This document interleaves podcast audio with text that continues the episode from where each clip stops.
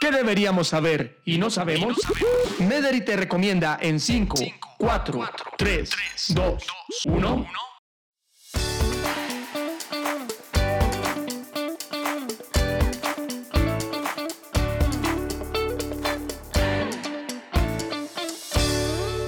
Hola a todos, de nuevo en las 5 en 5 y continuamos hablando sobre la obesidad y en esta oportunidad vamos a hablar del famoso ayuno intermitente. Creo que eso está de moda, se lee por todos lados, a todos les funciona, a otros no, pero hay muchas dudas, mitos y realidades alrededor del ayuno intermitente.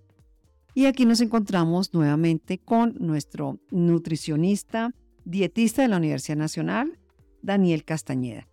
Daniel, cuéntanos, ¿el ayuno intermitente es bueno o es malo? ¿Y por qué? Hola Ana, primero que todo muchas gracias por esta nueva invitación. El ayuno intermitente no es bueno no es malo, eso depende de la forma como se haga. Si realmente tenemos asesoría por un profesional en salud, puede llegar a ser algo bueno pero lastimosamente muchas personas lo practican o creen practicarlo de maneras muy inadecuadas. Ese ayuno intermitente o la mayoría de las veces lo hace uno en autoayuno. O sea, yo considero que puede hacer hasta 20 horas, hasta 18 horas, puede hacer. Ese tipo de decisiones de acuerdo con lo que uno cree que es correcto tiene que ver con la edad, las condiciones de salud que uno tenga. La pregunta es, ¿qué implicaciones puede tener un autoayuno mal llevado? Bueno, las implicaciones pueden ser muchas, eh, entendiendo que la alimentación es la fuente de energía que tenemos para nuestro organismo. Lo que implica realmente el ayuno es que todos esos sustratos energéticos que tenemos, como la glucosa, van a cambiar. Entonces, si no lo hacemos de manera controlada, todo ese metabolismo que tenemos, todas nuestras rutas energéticas, se pueden ver alteradas. Hablemos de cuáles son esos mitos y realidades del ayuno intermitente. ¿Por qué sí puede ser bueno y por qué no puede ser bueno? Y lo quiero es específicamente porque, como hemos hablado en otros podcasts, las redes sociales y en este momento tenemos un boom de información muy fuerte de autoayuno o de ayuno intermitente que uno puede elegir porque al otro le fue bien o porque lo leí y puedo continuar con eso. Cuando uno habla de autoayuno, quisiera Daniel que le habláramos y fuéramos súper concretos con nuestros oyentes es esos mitos y realidades del ayuno intermitente? Con respecto a los mitos y realidades, lo primero que tenemos que saber es que es un tema que es de actualidad, ¿sí? es un tema en el cual se está estudiando mucho y lo que se está buscando es encontrar en qué condiciones podemos hacer ayuno, en qué condiciones es adecuado. ¿Qué nos quiere decir esto? Que el ayuno realmente no es para todo mundo.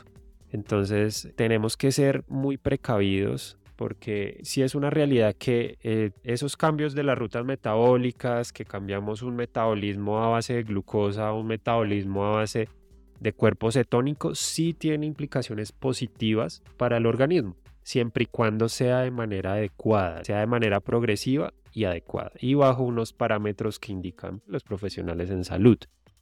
Entonces, el ayuno no es para todos, Digamos que ese es uno de los mitos que buscamos romper ahorita pero la realidad es que sí se ha demostrado que puede tener impactos muy positivos en la salud.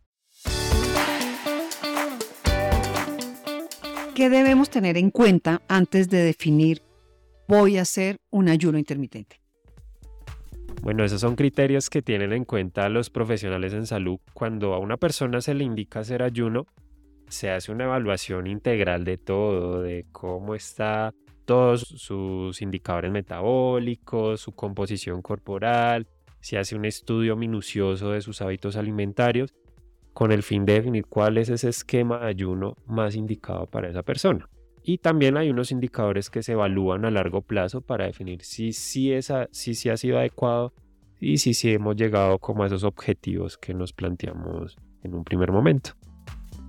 Es decir, el ayuno no es para todo el mundo y no son las horas para todo el mundo, ni es para el mismo momento y siempre consultar un especialista en el tema.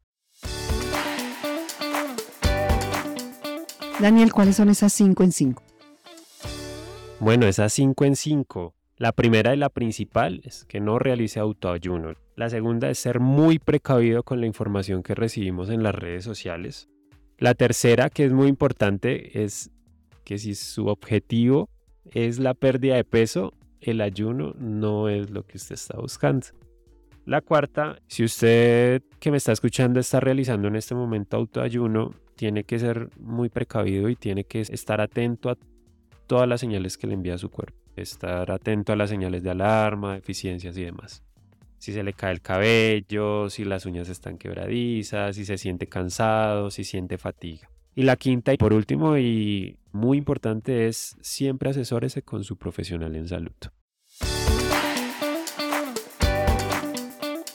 Y ese profesional de salud puede ser un nutricionista, su médico general o su médico familiar, que siempre le dará la mejor guía. Muchísimas gracias, Daniel, por estar en este podcast de las 5 en 5 y seguro todas estas recomendaciones nos servirán para tener una mejor salud y bienestar. Gracias a todos por acompañarnos y nos encontraremos en un próximo podcast. Gracias por escucharnos. Y recuerda acudir siempre a tu médico.